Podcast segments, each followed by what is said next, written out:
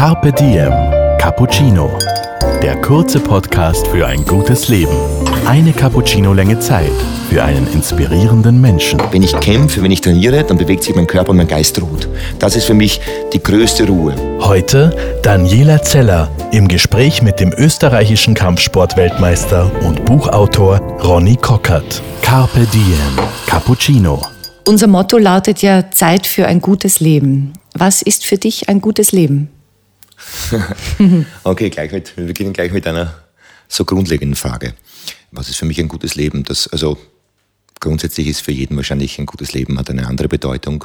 Für mich ist ein gutes Leben ein zufriedenes Leben und die Freiheit, äh, sich selbst leben zu dürfen, seine Visionen, seine Träume und seine innersten Wünsche auch leben zu dürfen und die Freiheit zu haben, das zu sein, was man ist. Wie bist du der geworden, der du heute bist? Wie ist dein Weg? Wie ist mein Weg? Naja, ich bin ja noch am Weg, aber mein Weg hat begonnen, dass ich aus einer sehr unbeschwerten und sehr bewegten Kindheit mit sehr viel Sport und sehr viel in der Natur, ich bin aufgewachsen in Hohenau an der Macht, das ist an der Macht, Heiermündung, ein wunderschöner kleiner Ort, bin da im Auwald eigentlich aufgewachsen mit Fischen, mit Angeln, habe ein Kanu gehabt, habe Sport getrieben wurde da aber ziemlich abrupt rausgerissen, ähm, nachdem ich mit dem Verdacht auf Knochenmarksentzündung ins Spital gekommen bin. Wie alt warst du da? Da, da war ich 13. Und da, ich glaube, zwei Monate in absoluter Bettruhe verbracht habe und dann im Anschluss ähm, absolutes Sportverbot bekommen habe. Ich kann mich erinnern, ich habe einen Arzt gehabt, der hat mir damals gesagt, naja, vielleicht Billard wäre noch eine Möglichkeit, aber mit Sport wird es wohl nichts mehr werden. Ähm, das war für mich natürlich schockierend, weil ich äh, so bewegt auch gelebt habe und ständig im Wald herumgelaufen bin und Fußball gespielt habe, Tennis und äh, was ich was alles. Ähm, und dann durfte ich mich nicht mehr bewegen, konnte, äh, bin sehr viel gelegen natürlich, musste in die Schule gehen mit so einem Rollwagel, kann ich mich erinnern, wo man, mhm. wo ältere Leute mal ihren Einkauf nach Hause getragen haben. Da musste ich meine Schulsachen drinnen verstauen. Und ähm, wurde zum ziemlichen Außenseiter, mich sehr zurückgezogen damals. Und äh, das war auch die Zeit, wo ich begonnen habe, mich zu faszinieren für die Kampfkünste, für die asiatischen. Carpe Diem. Cappuccino. In dieser Zeit, wo ich da ruhig gestellt war, hat sich der Körper ja auch sehr stark verändert. Mhm. Äh, in der Pubertät er ist gewachsen. Und als ich mich dann wieder bewegen durfte, ging das irgendwie nicht mehr. Ja, ich kann mich erinnern, äh, ich war im Fußballspielen sehr, sehr gut und dann bin ich auf der Ersatzbank gesessen im Turnunterricht. Die Bewegungen, ich war nicht mehr in meinem Körper. Mhm. Und da habe ich dann begonnen, wie gesagt, äh, alles zu verschlingen zum Thema Kampfkunst, Zen, Taoismus, die Dinge auch auszuprobieren und habe mich da, und das war dann auch meine Rettung, weil diese Auwälder meiner Heimat äh, gleichzeitig auch so ein Rückzug, ein Leo für mich waren. Denn äh, ich habe damals beschlossen, so, ich werde jetzt Kampfkünstler, ich werde ein Krieger, das wird mein Weg.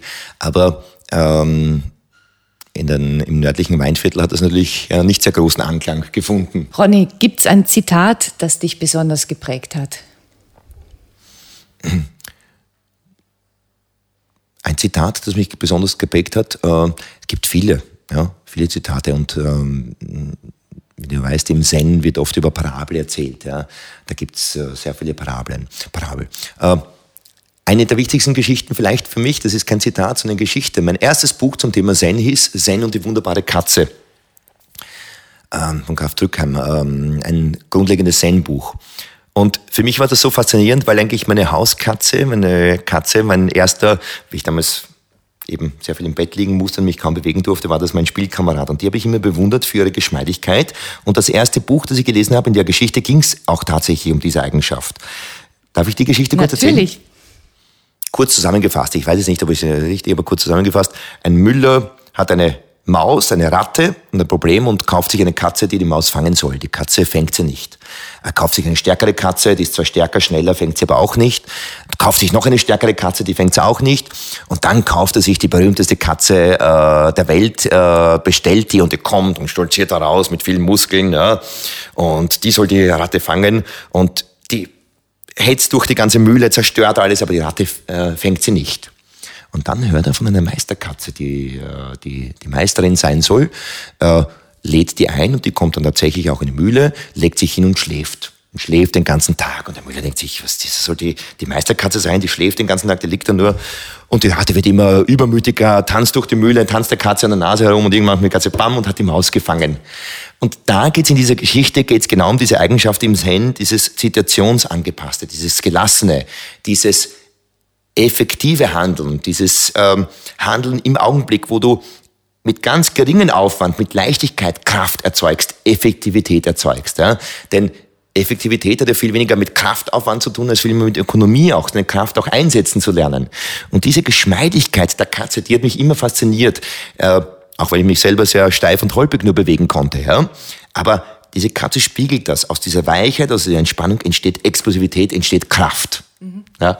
Und das ist für mich das perfekte Beispiel einer, einer, einer, einer weichen, effektiven und harmonischen Bewegung. Ja, schöne Geschichte. Dankeschön, dass du sie mit uns geteilt hast.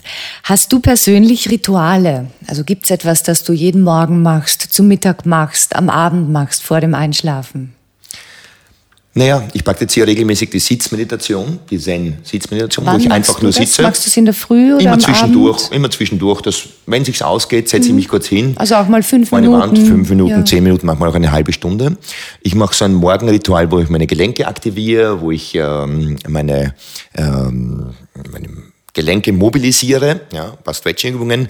Und ich praktiziere regelmäßig die Übung des Stehens. Das ist eine gänzlich unspektakuläre Übung, wo man sich einfach hinstellt, ja, die Arme so Man kennt das im Qigong auch als einen Baum umarmen, ist eine Übung, die oft im Qigong unterrichtet wird, leider Gottes oft nur so als äußere Form, da in manchen Thermen stehen halt dann die Leute in der Gegend herum. Aber wenn man wirklich genau reingeht in die Übung, ist es eine Übung, wo man durch ganz subtile, kleine, feine Bewegungsänderungen, Haltungsänderungen lernt, mit möglichst wenig Kraft zu stehen, sich im Schwerkraftfeld einzuklinken. Prinzip, in dem man dann auch in der Bewegung ähm, äh, beibehält. Ja? Man lernt einfach, sich von der Schwerkraft tragen zu lassen und mit der geringstmöglichen Kraft zu stehen. Wenn man das dann auch in Bewegung überträgt, entsteht so eine Freiheit, drucklose und entspannte Bewegung. Und Äh, wie, entsteht wie lang Energie. stehst du da? Oder wie lang sollte man zwischen stehen? fünf Minuten und einer Stunde.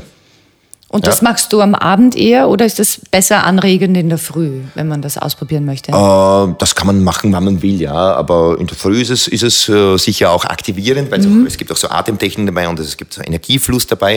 In der Früh ist es aktivierend, aber das macht man zwischendurch.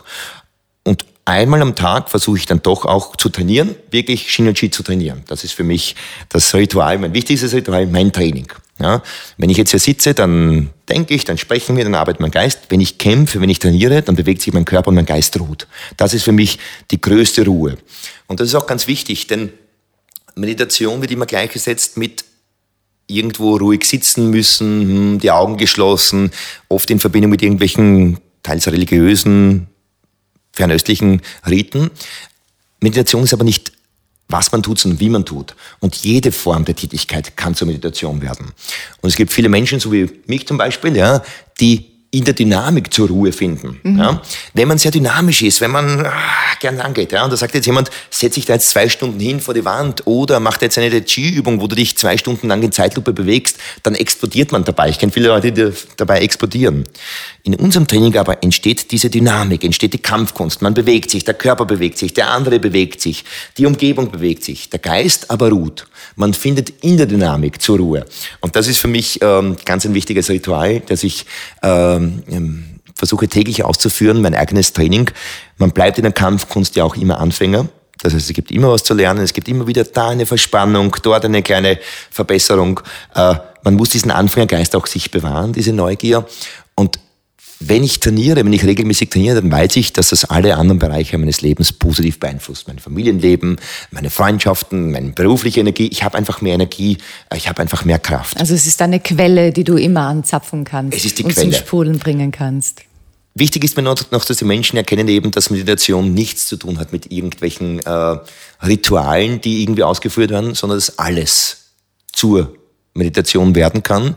Äh, man kann im Club tanzen, nachts, wenn man es mit voller Hingabe und Leidenschaft macht, ist es weitaus meditativer, als wenn man irgendwo sitzt und oben Shanti Om singt und in Gedanken aber schon wieder beim nächsten Tag ist oder beim vorigen Tag ist. Und das gilt auch für Kochen wahrscheinlich Für Kochen, oder für, für E-Mails beantworten. Jede unheilige Tätigkeit. Man kann sich am Ohr Ohr kratzen, äh, man kann am Klo sitzen, äh, bewusst und es ist Meditation. Ja, viel mehr als irgendwelche heiligen Tätigkeiten, die man dann so, da. das ist ganz wichtig, weil in diesem esoterischen Jahrmarkt auch der letzten Jahre wird oft versucht, äußere Formen zu kopieren, um innere Haltungen zu transportieren. Ja? Äh, da wird auf die äußere Form mit der inneren Haltung äh, verwechselt. Das muss nicht sein. Man kann diese Dinge erleben, man kann diese Dinge leben, ohne jetzt dem Weltlichen zu entsagen, ohne jetzt äh, in die Askese gehen zu müssen ja? und nur mehr jetzt äh, Miso-Suppe zu essen, grünen Tee zu trinken. Lebenslust und Spiritualität sind ein Liebespaar, gehören zusammen. Das ist ganz wichtig. Die Lebensfreude, die Lebenslust ist die Voraussetzung für Spiritualität und umgekehrt. Das heißt nicht, dass man dem Lebendigen entsagen muss, dass man eine Askese und das äh, äh, verneinen muss, sondern dass Lebenslust und Spiritualität zusammengehören und das eine über das andere wirklich erlebbar ist. Das ist doch ein sehr beruhigender Gedanke. Ich habe jetzt noch ein paar Fragen, die das Leben stellt an dich. Welche Farbe hat dein nächster Gedanke? Ronny, dein nächster Gedanke, welche Farbe hat der Ja?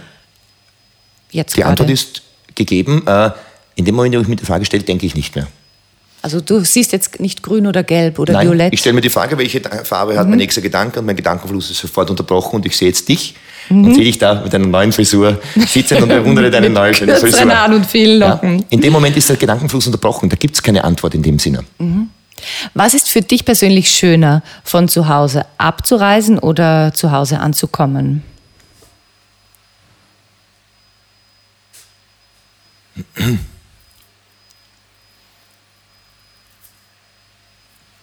Beides, weil das eine ja das andere bedingt. Wenn ich ein Zuhause habe, dann kann ich von dort wegfahren, freue mich auf das Neue. Äh, wenn ich weg war vom Zuhause, dann kann ich wieder zu Hause ankommen. Es gehört beides zusammen. Was ist der schönste Ort, an dem du jemals übernachtet hast? Übernachtet Mhm. oder übernachtet? Übernachtet. Zu Hause. Bei dir zu Hause in deinem Bett? Bei mir zu Hause in meinem Bett, ja, der schönste Ort. Der schönste Ort, ja. Die Auwälder meiner Kindheit, da erinnere ich mich noch. In den Auwäldern habe ich sehr viel Zeit verbracht und auch öfter übernachtet. Äh, Das war sehr schön dort in der Natur. Dort hatte ich mein Kanu, mein Floß, dort habe ich geangelt. Ich war den ganzen Tag da in dieser unberührten ähm, Natur, dieser Auwälder. Das war sehr schön, auch dort zu übernachten. Was können andere von dir lernen?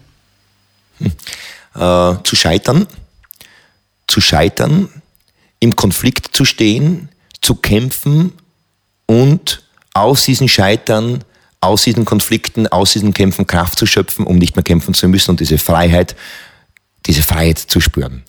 Mein Beruf ist die Freiheit. Woran erkennen andere deine Eitelkeit? Falls es die überhaupt gibt. Woran könnte man die erkennen? Ja, das hat jeder. Woran könnte man erkennen? Naja, Eitelkeit. Ich glaube jetzt nicht, dass ich jetzt übertrieben eitel bin, aber das sollen andere bewerten. Woran kann man das erkennen? Ja, äh, dann, dann müsste man andere fragen. Da muss ich jetzt andere fragen, ja? Also du bist keiner, der sich in jeden Spiegel schaut oder sich selbst jeden Tag googelt. Nein, aber diese Dinge habe ich natürlich schon noch gehabt, ja, in jungen Jahren. Also, also ich möchte jetzt nicht äh, jetzt äh, ähm, Päpst sein als der Papst, also dieses, dieses Posen und dieses äh, Kämpfen und so weiter, das hat man natürlich schon, ja, aber vielleicht wird man da ein bisschen entspannter mit dem Alter. Mhm. Wobei lernst du am meisten über dich selbst? Im Kampf. Im Kampf. Die, äh, die Kämpfe, ob es jetzt Wettkämpfe waren, ob es jetzt äh, Trainingskämpfe sind und so weiter, mein Lehrer ist eben der Kampf. Und viele Dinge, die ich in der Methodik übersetze, die ich unterrichte, habe ich erfahren, habe ich gelernt über das Thema Kampf. Das heißt, in diesen Konflikt reingehen, den Gegner als Spiegel zu respektieren, ja, da lernt man meist. Und ich hatte sehr viele Lehrer. Der Kampf, am- der Konflikt war mein größter wahrscheinlich. Ich hatte sehr viele Lehrer, ich hatte sehr viele gute Lehrer. Äh, Ich hatte teilweise Lehrer, die mir mehr über Zen gelehrt haben und das Wort Zen gar nicht äh, kennen oder schreiben können. Ja. In welchen Momenten bist du absolut souverän? Wenn ich trainiere, wenn ich mich bewege. Und gibt es auch Momente, in denen du so gar nicht souverän bist? Naja, äh, mit meinen Töchtern natürlich, wenn meine Töchter mich mit, Augen auf, mit ihrem Augenaufschlag natürlich. Äh, Da geht verzaubern, alles dahin. Dann geht alles dahin. Dann ist alles dahin. Wenn die sagen, nein, das ist das und dann bin ich souverän und dann macht die einmal so einen Augenaufschlag, dann ist alles vergessen und dann schmelzt sich dahin wie Butter. Und das ist auch wieder schön, oder? Es darf das Souveräne sein, aber diese Momente machen es dann auch wirklich mhm. aus. Und Ronny, wenn alles möglich wäre, was würdest du heute tun? Das Gleiche, das ich jetzt machen würde. Das, die Frage stelle ich mir immer wieder. Das ist immer so eine Kontrollfrage, ob ich am richtigen Weg bin. Äh, wenn alles gelingen würde, was man, was ich angehen würde, wenn ich jetzt unbegrenzt auch finanzielle Mittel hätte und jetzt nicht der Ding, was ich, ich würde genau das Gleiche tun. Also das Unterrichten von Kampfkunst, das Unterrichten und diese, diese Vision, diesen Weg und auch dieses oftmalige Scheitern und so weiter als Inspiration zu nehmen. Ähm, der Beruf des Kampfkunstlehrers, das ist meine Vision und, und, und das ist das, was ich am liebsten mache und in Zukunft auch machen möchte. Ich danke dir sehr für dieses Gespräch und für deine dir. Gedanken, Ronny. Dankeschön. Dank. Dir hat unser Carpe Diem Cappuccino geschmeckt? Dann gönn dir die XL-Variante. Den kompletten Podcast mit dem österreichischen Kampfsport-Weltmeister Ronny Kockert auf Soundcloud, iTunes, Google Play oder Spotify. Jetzt abonnieren und liken. Das Carpe Diem Magazin erscheint alle zwei Monate. Besucht auch unsere Social Media Portale auf Facebook, Instagram und YouTube und unsere Website carpediem.live. Carpe Diem, der Podcast für ein gutes Leben.